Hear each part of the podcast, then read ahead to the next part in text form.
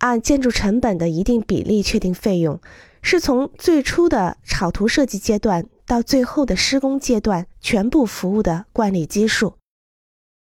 为此，要逐个月提交工作每一个阶段完成情况的报告。费用比例是确定的，唯一的变化是，如果工作范围发生了改变，建筑师需要重复已经完成的过程。在这种情况下，费用就变了。对于公共建筑而言，典型的比例是建筑成本的百分之六。像医院或错综复杂的改建等技术工程的比例可以提高到百分之十。商业建筑的费用比较少，而且随着建筑类型的不同而有所改变。